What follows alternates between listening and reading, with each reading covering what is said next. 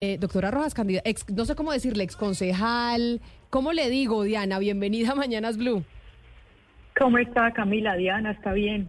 Muchas gracias a ustedes de nuevo por poner los ojos en Cali. Bueno, pues hablando de eso, precisamente Hugo Mario nos estaba haciendo el resumen y hemos oído desde muy temprano, pues la sanción de la Procuraduría al alcalde, a varios eh, de sus funcionarios. ¿A usted le parece que esto llegó tarde? ¿A usted le parece que ya es muy tarde tenerlo aquí cuando les quedan tan solo unos días para retirarse de la administración? Sí, pues estas son denuncias que se venían haciendo desde hace varios años y para todos los que estamos en Cali pues era evidente lo que estábamos eh, viendo, no solamente viendo, sino que no había reunión eh, en la que no se escucharan pues todas las triquiñuelas que estaba haciendo este alcalde. Yo creo que la sanción de Jorge Iván Ospina y el exsecretario de Cultura de la Feria Virtual pues en el 2020 llega tarde, pero es una decisión pues que eh, pues es un llamado también como a los órganos de control que actúen eh, no solamente mucho más rápido, pero también es una es lo que está en el fondo también Camila es preguntarnos la sanción de los de los cuatro meses a Joribán, de los nueve años al secretario eh, eh, de Cultura pues no solamente esta es una escena que ya se vivió hace varios años cuando Jorge Iván era senador, le pasó exactamente lo mismo, digamos, fueron cuatro meses, y qué es lo que pasa cuando a alguien le falta una semana y, son cuatro meses de sanciones, de sanción, pues que eh, lo, pues lo que tiene que hacer es pagarlo de acuerdo al número de salarios de los meses suspendidos, pero también esto es esto apenas es una es, es, un fallo en primera instancia, ¿no? Él no se ha, él no se ha notificado y exactamente lo que lo que vivimos hace eh, 12 años. Y algo que decía Hugo Mario hace un rato, y es que no solamente, digamos, esto ya es como la, la, salida eh, los últimos días de Jorge Iván, pero fueron fueron años de escándalos de corrupción, lo que termina no solamente el secretario de Educación, que además eh, me hace acordar también mi primera denuncia cuando llegué al Consejo, fue justo a otro secretario de Educación por la... Eh, por, la fragmentación de la contratación en ese momento para el programa alimentación escolar, pero también hace un par de semanas nos dimos cuenta de la ex eh, directora de comunicaciones también que queda inhabilitada y hace un par de días lo más horroroso, eh, aparte de, todos estos escándalos de corrupción, es también los escándalos de abuso sexual del secretario de Cultura del alcalde. Entonces, eh, hace, hace un rato ustedes decían de otra ciudad no nos merecíamos esta suerte, nosotros tampoco como ciudad. Esto que nosotros hemos vivido son cuatro años horrorosos.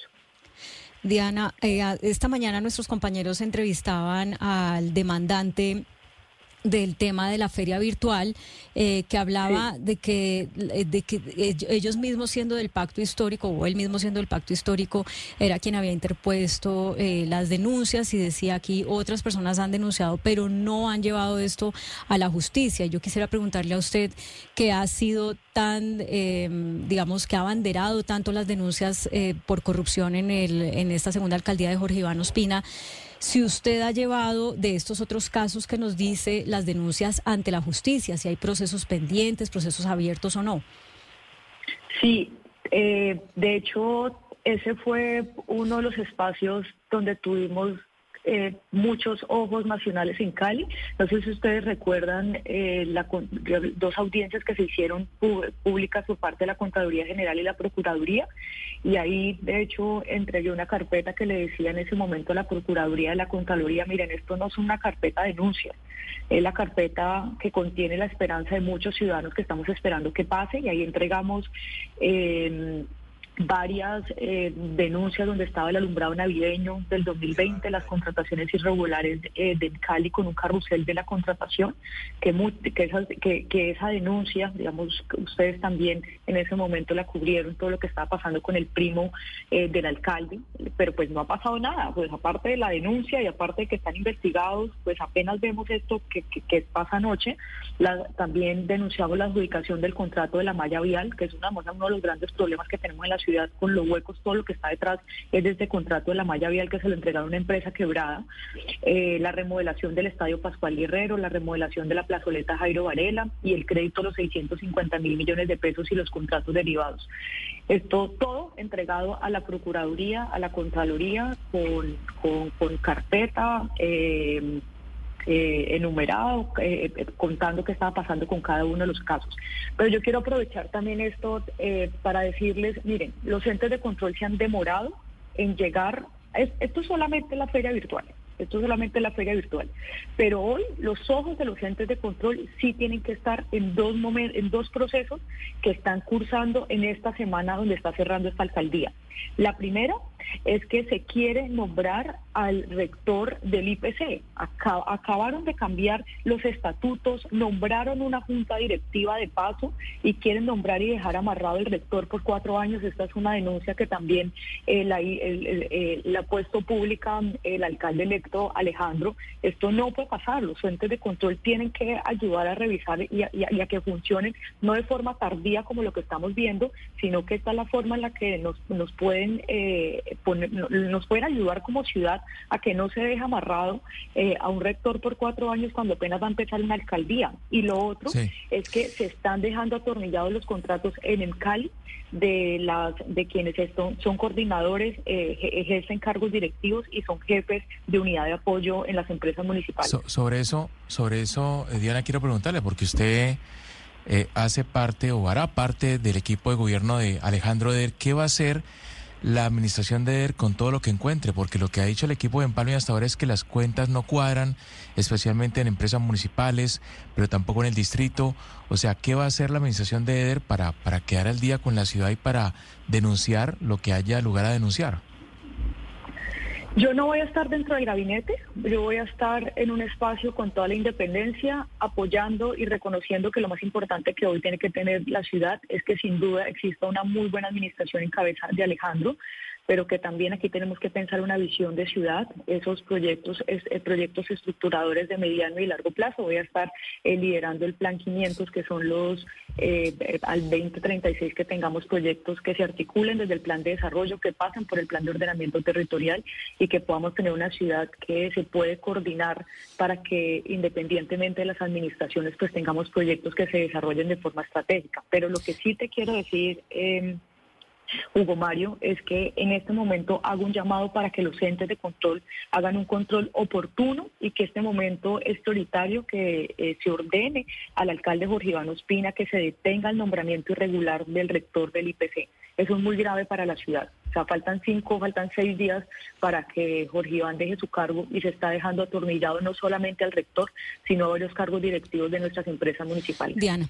Ya nos sacó usted de una de las dudas que teníamos y era cuál cargo iba a ocupar usted en la administración de Alejandro Eder. Nos acaba de decir que usted no va a estar dentro del gabinete, pero entonces permítame preguntarle por qué, si usted fue realmente fundamental para que él ganara, cuando usted decide pues eh, eh, desistir de su candidatura para apoyarlo a él y si esto tiene que ver con lo que algunas personas que lo apoyaron a él y que también la quieren a usted piensan que a usted le falta, que es irse a estudiar afuera para que venga después a ser la sucesora de Eder. Eh, esto pasa, la decisión de estar hoy liderando el Plan 500, por el contrario, es entender que hoy la ciudad necesita estar articulando proyectos de mediano y de largo plazo. O sea, Claudia, aquí lo que no puede pasar es que el, plan de desarrollo es, que, es quien contempla qué actividades o qué proyectos se tienen que hacer en el corto plazo. Pero nosotros tenemos que ser estructuradores de proyectos de mediano y de largo plazo. Y aquí lo que hay que hacer es entender que todos tenemos que empujar la ciudad desde todos los espacios. Yo soy planificadora, esto es para además los que no me conocen, yo soy economista, soy planificadora, soy máster en planificación urbana y regional. Lo que pasa es que me veo muy joven, entonces siempre lo decía en campaña. Eh, me veo mucho más joven de los años que tengo. Entonces, hoy, por el contrario, es poner a disposición todo mi conocimiento como planificadora urbana y trabajar de la mano con todos los gremios. ¿Y quién financia, ¿quién financia el Plan 500? ¿Quién financia el Plan 500, Diana?